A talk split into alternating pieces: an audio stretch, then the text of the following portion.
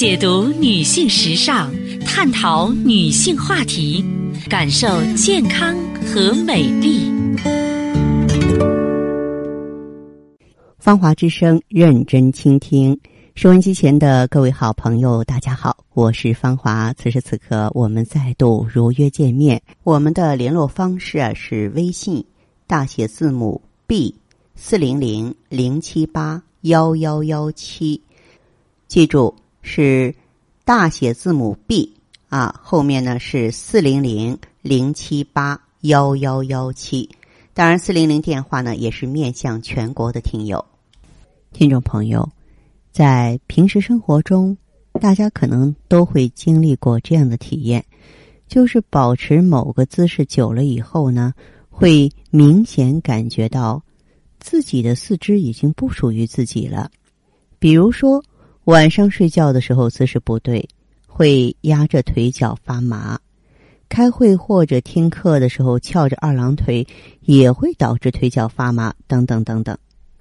不过呀。这些都是由于姿势不对，或者说习惯不好，从而引起的腿脚发麻。但是在平常的生活中，也有一部分人呢，经常会出现同样的症状。不过不是因为坐姿或睡姿，而是因为身体这些部位可能出现了一些病变，所以才会手脚发麻或者四肢发麻，来发出求救信号。那这个时候就需要引起大家伙的注意了。那么。首先来说呢，就是你要考虑到腰椎有没有问题，因为很多从事重体力活的人群，由于长期的搬运重物，或是经常呢腰椎受压，那么时间久了以后的话呢，呃，可以说呢，就是呃，我们就出现这个部位的椎间盘突出了。由于腰椎这个部位啊，不仅有椎间盘存在。还包括了血管神经啊，从这里经过，恰好这个部位又非常的狭窄，所以如果出现了椎间盘被压迫了，或者说因为其他的原因导致神经被压迫了，都会造成呢腿脚发麻。为什么呢？这是因为下肢的神经被椎间盘给压迫了，由此产生了麻木感。如果能够接触到这样的压迫感，那么腿脚啊也就不会再有麻木的感觉了。再一个就是颈椎的问题啊，经常会有一些人出现这样的情况，那就是头晕啊，伴随上肢麻木的感觉。那这些症状呢，其实非常典型，就是颈椎出问题了。由于受电子产品的影响，很多人都喜欢低头玩手机啊，时间久了以后呢，颈椎就会明显受到压迫，进而产生所谓的颈椎疾病。跟腰椎一样，这个部位呢会有血管和神经通过。当他们被压迫之后，就会影响大脑的血供，同时也会造成上肢的麻木感增强。还有一个原因就是周围神经病变。嗯，这种情况糖尿病人多见，因为血糖比较高嘛，所以周围神经呢会被它腐蚀，尤其是周围的一些小血管被影响之后，就很容易出现坏死，进而导致了神经营养跟不上，所以被迫发出求救信号。因此，当四肢有间断的麻木感时，还是应该考虑一下是否啊有周围的神经病变啊，这也是我们需要考虑的地方。所以您瞧啊，这个手脚麻木真的不是小问题，咱们千万不要掉以轻心啊。当它持续存在的时候，你要找一找是不是我们的身体发生什么病变了，该干预要干预啊，该去影响呢就要去影响了。亲爱的听众朋友，美丽的春天来了，三八女神节也到了。希望您呢在近期有时间呢，可以关注我们的线上线下活动，定然有一份惊喜啊和礼物在等待着大家。那我会解答听众朋友的问题。呃，如果呢你有个人方面的疑惑，关乎健康的、关乎心灵的，都可以呢联络我。我们微信号呢是大写字母 B。四零零零七八幺幺幺七，大写字母 B 四零零零七八幺幺幺七，我们马上请进这位听友的电话。哎，你好，这位朋友，我是方华。哦，方老师是吧？哎，哦，你好，你好，请讲。嗯。啊，我跟你说一下那个我的情况，然后就是我每次就是来例假的时候，嗯，他就是好呃，能来六七天，你知道吧？老是就是来个两天，然后没有了，然后又来了。你多大了？啊，多大年纪了？三十四，原来也这样吗？没有，就最近这两三个月。最近这两三个月啊，啊，到医院查过没有？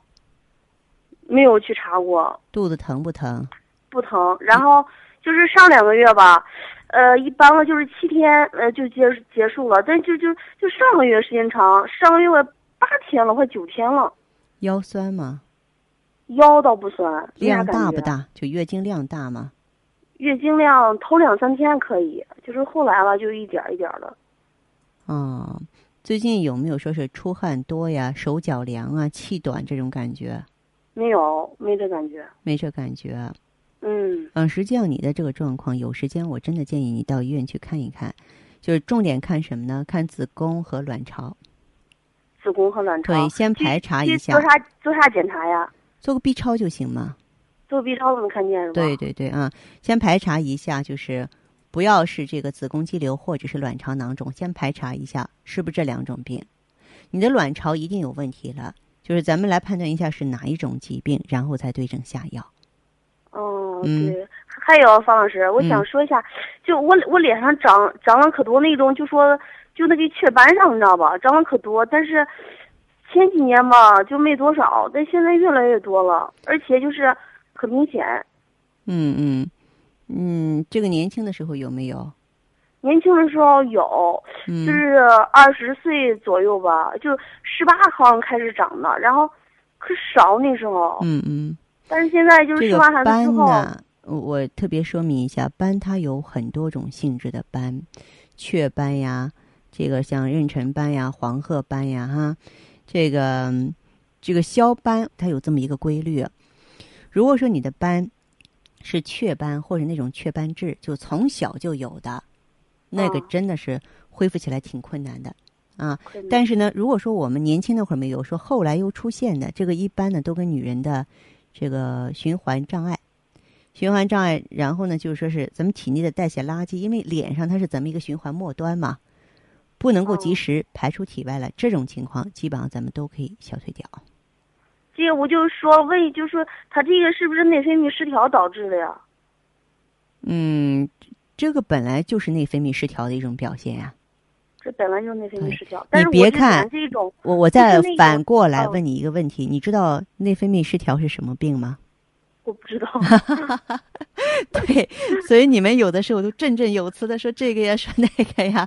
不是，我听别人说了，他说啊是不不是考你哈，就是因为女人之嗯间嘛，说话咱们口无遮嗯拦哈嗯，。没事儿没事儿啊啊。内分泌失调是卵巢病，是卵巢哦病。还咱们体内哎，就是内分泌各项激素的一个统领就是卵巢。所以有的时候我们在说养宫护巢啊，大家可能想的只是卵巢那个器官，实际上不是，他是个大官儿，他是个总管。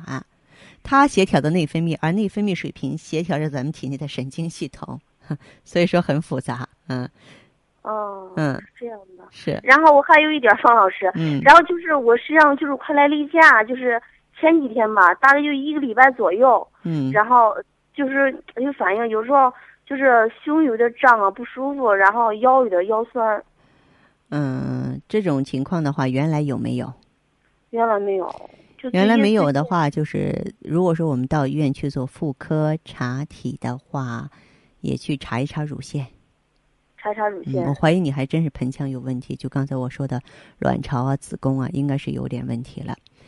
就是我们不要拿以前的健康来对照自己，可能我们原来很健康哈，嗯嗯，很年轻，但是一年的身体一个样，一天的身体一个样，对吧？